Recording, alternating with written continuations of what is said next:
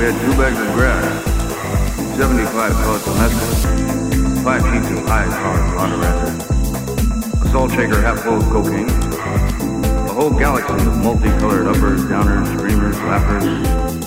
also a quarter tequila, a quarter rum, a case of beer, and a broad.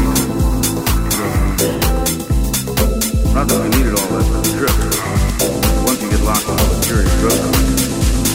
then the whole galaxy